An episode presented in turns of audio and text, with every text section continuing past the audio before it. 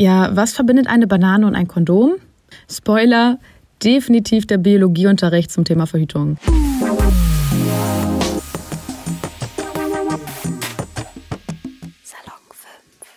Ja, wer kennt die Situation bitte nicht, wenn Justus und Jana von der Lehrerin ausgewählt werden, um der gesamten Klasse zu zeigen, wie ein Kondom eigentlich funktioniert.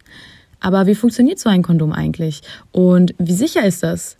Und was ist mit dem Kondom für die Frau? Viele Fragen, viele Antworten. Heute an Tag 4 in der Verhütungsspezialwoche bin ich im Gespräch mit der Chefärztin für Gynäkologie und Geburtsmedizin, Mandy Mangler. Heute geht es zudem auch darum, wie Frauen ohne Verhütungsmittel verhüten können. Guten Morgen. Schön, dass du da bist. Ja, guten Morgen. Ich freue mich sehr. Ja, ich mich auch. Ähm, magst du dich kurz vorstellen? Ja, gerne. Ich bin Mandy Mangler, ich bin Chefärztin für Gynäkologie und äh, Geburtshilfe in dem Vivantes äh, Klinikum in Berlin und da beschäftige ich mich den ganzen Tag mit Frauen, Frauengesundheit und Erkrankungen von Frauen. Okay, super. Wir haben ja schon ähm, vorab gesprochen, dass wir heute mal die natürliche Familienplanung ein bisschen thematisieren. Ähm, mhm. Genau. Was ist das eigentlich genau? Magst du das erklären? Wie funktioniert das? Er ist ganz spannend, weil man ja, ähm, wenn man jetzt zum Beispiel äh, Sex hat und nicht schwanger werden möchte, dann ähm, gibt es die Möglichkeit eben äh, zu gucken, wann ist der Körper überhaupt fruchtbar, also in welcher Zeit kann man überhaupt schwanger werden. Und zu einem großen Teil im Zyklus der Frau kann man gar nicht schwanger werden. Und deswegen lohnt es sich da mal genauer hinzugucken, weil das dann so eine ganz einfache Möglichkeit ist, eben äh, zu verhüten und eine Schwangerschaft zu vermeiden. Und dann ähm, kann man seinen Zyklus ein bisschen besser kennenlernen äh, oder den seiner Freundin, wenn man äh, nicht selber menstruierender Mensch ist. Und dann kann man da sehr viel Wissen daraus äh, haben und sehr viel ja, Kompetenz in Verhütung.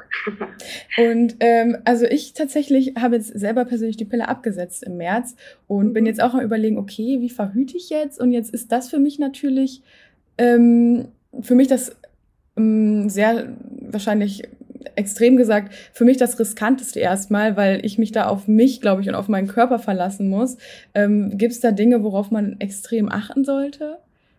Ja, Elena, da hast du schon sehr gut gesagt. Das ist natürlich, man muss da schon so ein bisschen eine kleine Expertin sein, um, um sich, oder man muss erstmal ein bisschen dieses Thema kennenlernen, damit man nicht, weil man hat ja sozusagen, Fehler entstehen, dann ist es halt sozusagen gleich so ein bisschen drastisch die Konsequenz.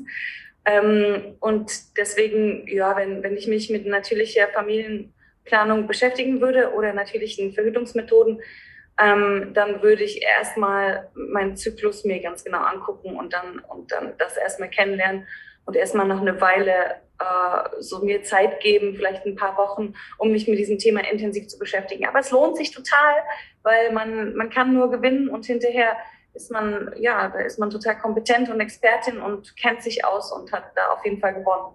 Okay, das heißt, man lernt auf jeden Fall nicht nur, äh, ja, wie man gut verhütet und das auch ohne irgendwelche äh, Hilfsmittel, sage ich jetzt mal, also sei es Spirale oder Pille, sondern man lernt auch seinen Körper noch selber kennen. Ist das dann so, ich habe das so gelernt, dass man dann äh, anhand seines Cervixschleims schaut, wie fruchtbar man ist, ist das richtig? Ja, also es gibt verschiedene Möglichkeiten, okay. sozusagen seinen Zyklus kennenzulernen. Und das mit dem Cervixschleim, das ist richtig, das ist schon mal eine. Ähm, prinzipiell ist es so, dass man, wenn man zum Beispiel jetzt jeden Tag Sex, Sex haben möchte, dann ähm, gibt es natürlich Phasen im Zyklus, wo diese natürliche Familienplanung nicht alleine wirkt. Dann gibt es ja die fruchtbare Zeit im Zyklus, wo man dann vielleicht andere Verhütungsmethoden dazu kombiniert oder Abstinenz, also keinen Sex hat während dieser Zeit, aber das klappt ja dann manchmal nicht so gut. Und dann ähm, könnte man in der Zeit, in der fruchtbaren Zeit eben äh, andere Verhütungsmethoden dazu kombinieren. Und äh, zum Beispiel Kondome oder was anderes. Und dann jetzt, jetzt hast du den Cervixschleim erwähnt. Das ist ähm, eine Möglichkeit, um äh, die fruchtbaren Tage festzustellen. Also es geht halt bei dieser natürlichen Familienplanung darum, die fruchtbaren Tage rauszufiltern oder die Tage rauszufiltern, an denen man eventuell oder sicher schwanger werden kann und an den Tagen dann auf andere Verhütungsmethoden zurückzugreifen. Und ähm, da gibt es jetzt erstmal die Möglichkeit, seinen Zyklus aufzuschreiben in der Zyklus-App zu tracken und zu gucken, wie lang ist mein Zyklus, ist der überhaupt regelmäßig weil wenn man jetzt einen sehr unregelmäßigen Zyklus hat, dann ist es natürlich viel, viel schwerer dann ähm, zu durchschauen, das Ganze. Und genau, dann würde man erstmal mit einer Zyklus-App anfangen und dann vielleicht noch eine Temperatur äh, dazu messen. Da gibt es schon ganz viele Hilfsmittel, muss man gar nicht mehr selber machen. Armbänder, kleine äh, Messdinge, die man sich in die Vagina steckt, wie ein Tampon und dann braucht man gar nichts mehr selber machen, sondern es macht es alles automatisch. Oder ähm, dann, also die Temperaturmethode oder dann der Cervixstein, den du gerade erwähnt hattest. Und das ist super spannend, weil man ähm, ja, weiß, wie das geht? Nicht ganz. Also ich weiß, dass man schauen muss, wie spinnbar der ist, der Schleim. Ja. Das, ja. Aber mehr weiß ich nicht. Und, und, weißt du, wie man sozusagen überhaupt an den Schleim kommt? Äh, bin da überhaupt nicht informiert tatsächlich. Ähm, genau, man würde ein, also man könnte zum Beispiel den Zeigefinger in die Vagina ja. stecken und so jetzt nicht extrem tief, aber auch mhm. nicht nur so ein bisschen, so, so, so in die Mitte, Mitte der Vagina vielleicht. Mhm. Und dann zieht man diesen Zeigefinger wieder aus der Vagina raus und tut den Zeigefinger an den, an, in der gleichen Hand an den Daumen ran. Ah, okay. Und, und dann macht, hat man sozusagen Zeigefinger an Daumen mhm. und dann zieht man das langsam auseinander. Und ah. an, in den fruchtbaren Tagen entsteht da so ein schöner, also so ein Faden, ja, so ein, und das nennt man Spinnbarkeit, weil dieser Faden sozusagen gesponnen werden kann. So wie früher, wo man irgendwie, so, wo man auch gesponnen hat. Also mit Spulen und Fäden. Also ja. jedenfalls Finger und äh, also Zeigefinger und Daumen und dann mhm. Ähm, ist dieses Sekret aus der Vagina, also diese Flüssigkeit, macht dann eben einen Faden, wenn man fruchtbare Tage hat oder keinen Faden, wenn man äh, keine fruchtbaren Tage hat. Und das kann man in seine Zyklus-App wieder reintun einschreiben mhm. und dann wird man äh, zum Beispiel in der Zyklus-App so grüne, rote und orange Tage haben und da weiß man dann schon mal so ungefähr, wo ist das Zeitfenster, wo ich besser noch zusätzlich verhüte. Mhm, okay. Aber das dann wird man ganz viele Tage im Monat finden, wo man ganz einfach ohne Verhütungsmethode einfach nicht schwanger wird und Sex haben kann und nichts passiert. Das ist ähm, eigentlich wirklich eine schöne Sache, auch ähm, ja. in der heutigen Zeit mit Apps und so, dass man äh, mhm. selber da gar nicht mehr, also klar, man ist, man schlüpft dann trotzdem ein bisschen in die Ex Expertenrolle rein, aber dass man trotzdem noch ähm, Unterstützung hat von Apps, dass die einen dann nochmal supporten, ja. sage ich jetzt mal. Man kann sich total sozusagen tracken lassen und ja. Genau, die App bewacht einen dann. Ja, und das mit der Temperaturmethode, das habe ich tatsächlich von einer Freundin mal gehört. Die ähm, hat aber extra einen Online-Kurs, glaube ich, dazu belegt, dass mhm. sie das ähm, alles richtig lernen, weil sie auch wirklich gesagt hat, okay, wenn ich das mache, dann mache ich das mhm. nicht nur irgendwie halb, sondern ich hole mir wirklich Leute, die Ahnung haben, bevor ich halt nachher wirklich hier ein Kind bekomme. Ich meine, ich bin, also sie war dann 23 und hat auch gesagt, ja. nee, kann ich einfach gerade nicht. Ja, genau. Genau, also das ist ein super Tipp, finde ich auch, so ein kleines Seminar online oder so zu buchen. Oder YouTube, da gibt es natürlich auch ganz viele Anleitungen. Mhm. Wie immer muss man sich die Infos dann so ein bisschen ne, hier gucken, da gucken und dann ja. für sich selber, welche Fragen sind noch offen, dann halt beantworten. Antworten. Im Zweifelsfall äh, äh, sehr gerne mit der Gynäkologin drüber sprechen, mit der Frauenärztin. Und ähm, wenn man richtig, also wenn man das noch weiter professionalisieren will, dann könnte man noch ähm, so eine kleinen äh, Urinstreifen sich kaufen. Die sind auch gar nicht teuer. Kann man ähm, so im Großpack dann kaufen. Und dann, und dann misst man den Eisprung. Also da würde man den Urin so in der Zyklusmitte einfach mhm. untersuchen. Ähm, da muss man auf den Teststreifen dann raufpinkeln oder den Teststreifen in, in den Urin halten. Und dann schlägt dieser Teststreifen aus, wenn man seinen Eisprung hat. Also wieder nochmal mehr sozusagen professionalisiert, wie finde ich den Eisprung, weil darum geht's ja, ne? dieses Fenster im Zyklus zu finden oder diese Zeit im Zyklus zu finden, wo der Eisprung ist, wo man eben fruchtbar ist und wo man dann besser auf Sex verzichtet oder andere mhm. Methoden noch dazu tut. Und dann ist man schon sehr, sehr fortgeschritten. Wenn man also sozusagen äh, Zyklus aufschreibt, Temperatur, Cervixschleim und diese LH-Streifen, also diese, diese Urinstreifen, boah, dann ist man schon, dann ist man schon wirklich fortgeschrittener Profi. okay. Ähm, natürlich gibt es bei, bei jeder Sache immer Vor- und Nachteile. Ähm, wenn man die Pille sagt, dann, dann kann man die Vor- und Nachteile da ja auch endlos abwägen. Wie ist das mhm. denn bei der natürlichen Familienplanung? Also was sind da die Vorteile, was sind die Nachteile? Ja, ich finde, die Vorteile sind zum Beispiel, dass man, dass man halt so kompetent wird. Das finde ich super, wenn man so einen Teil seiner eigenen Gesundheit weil der Zyklus, ich finde, der läuft immer so nebenbei und man guckt ihn gar nicht richtig an und es nervt vielleicht sogar ein bisschen so diese Menstruation und so. Aber man kann da so viel auch über sich selber lernen und so selber gucken, wie, wie bin ich eigentlich drauf, wie geht's mir ähm, und so und wird auch so ein paar Mythen ähm, vielleicht, also so ein paar Illusionen los, dass man denkt, ey, ich habe PMS oder so, das wird einem ja häufig auch irgendwie so von außen so reingefiltert ins Gehirn. Ja. Und vielleicht merkt man dann, hm, ich bin aber am Anfang des Zyklus auch manchmal anders drauf oder fies drauf, schlecht gelaunt ja. oder so. Oder eigentlich geht es mir am Ende des Zyklus immer mega gut. So, eigentlich habe ich gar kein PMS und so. Oder vielleicht stellt man fest, man hat PMS oder so. Aber dann lernt man sehr viel, also über diese natürliche Familienplanung lernt man sehr viel über sich selber, finde ich. Und man kann das halt auch super benutzen später im Leben, wenn man dann mal wirklich schwanger werden will. Mhm. Dann ist man schon so voll der Profi und weiß, ah, ich muss halt an den und den Tagen ähm, irgendwie Sex haben und dann werde ich schwanger. Und das sind sehr, sehr viele Vorteile, finde ich, die sich daraus ergeben und sehr wenig Nebenwirkungen natürlich auch. Ich führe mir keine Hormone zu und so. Ja. Ähm, ich will Hormone gar nicht verteufeln, weil auch die Pille ist ein super Verhütungsmittel, wenn man ähm, das ab und zu mal, also alle paar Jahre hinterfragt, ist es noch das richtige Mittel für mich? Und wenn man sozusagen als Antwort auf die Frage, ist die Pille noch das richtige Mittel für mich, alle paar Jahre dann Ja sagt, dann ist es doch super. Mhm. Aber manchen hm, kriegen das halt immer so, also kriegen es halt einfach fortlaufend verschrieben und hinterfragen das nicht und ärgern sich dann irgendwann. Und jetzt die Nachteile von natürlicher Familienplanung, eigentlich haben wir es schon so ein bisschen auch angedeutet, dass man sich halt schon damit beschäftigen muss. Also es geht jetzt nicht so, ne, die Pille nehmen ist halt total einfach. Ich mache ja. das Blister auf und nehme halt so eine Pille raus und schluck sie runter. Ähm, aber diese natürliche Familienplanung, da muss ich halt schon so ein bisschen äh, ja, Gehirn reinlegen und das ist dann manchmal echt anstrengend, besonders wenn man vielleicht in einer Lebensphase ist, irgendwie, ne?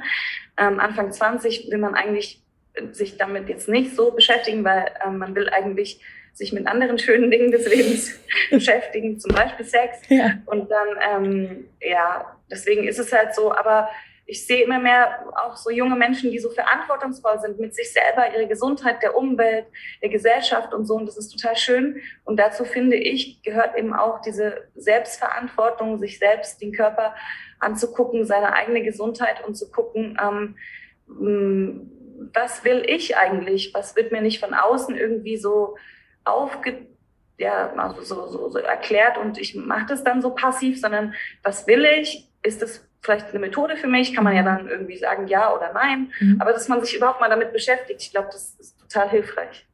Ja, ähm, du hast ja gerade schon angesprochen, ähm, dass natürlich dann junge Frauen sagen, oh nee, also ja, ich würde gerne meinen Körper besser kennenlernen, aber, und dann kommen die ganzen Abers. Für welche Altersspanne ist das denn überhaupt ideal geeignet?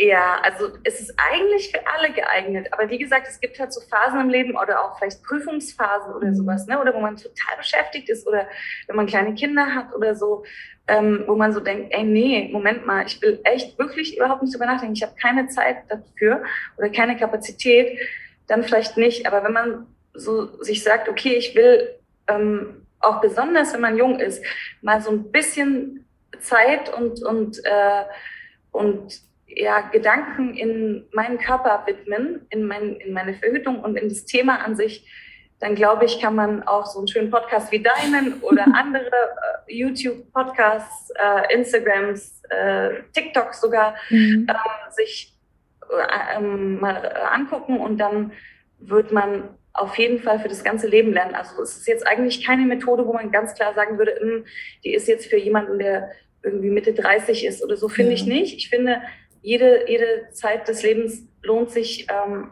sich seinen eigenen Zyklus kennenzulernen und zu gucken, ob so eine, eine nicht hormonelle einfach äh, Verhütung durch Eigenkompetenz mh, hm, eine Möglichkeit sein könnte. Mhm.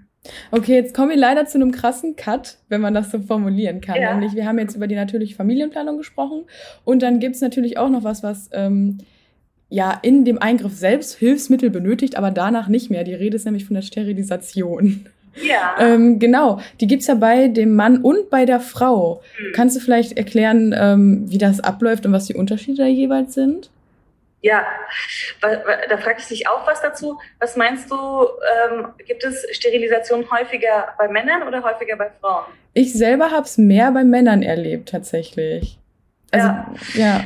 Ähm, ist aber nicht so, sondern statistisch in Deutschland gibt es halt äh, irgendwie siebenmal mehr Sterilisation bei Frauen als bei Männern. Und das ist traurig, weil ähm, deswegen mag ich auch diese natürliche Familienplanung, weil sie uns sehr viel Kompetenz gibt, also uns Frauen, nicht nur mit unserem eigenen Körper, sondern auch mit dem Thema Verhütung. Und ich finde, dass viel zu oft, leider, leider, ähm, wir damit irgendwie, also dass es irgendwie bei uns abgeladen wird, das Thema so, ne?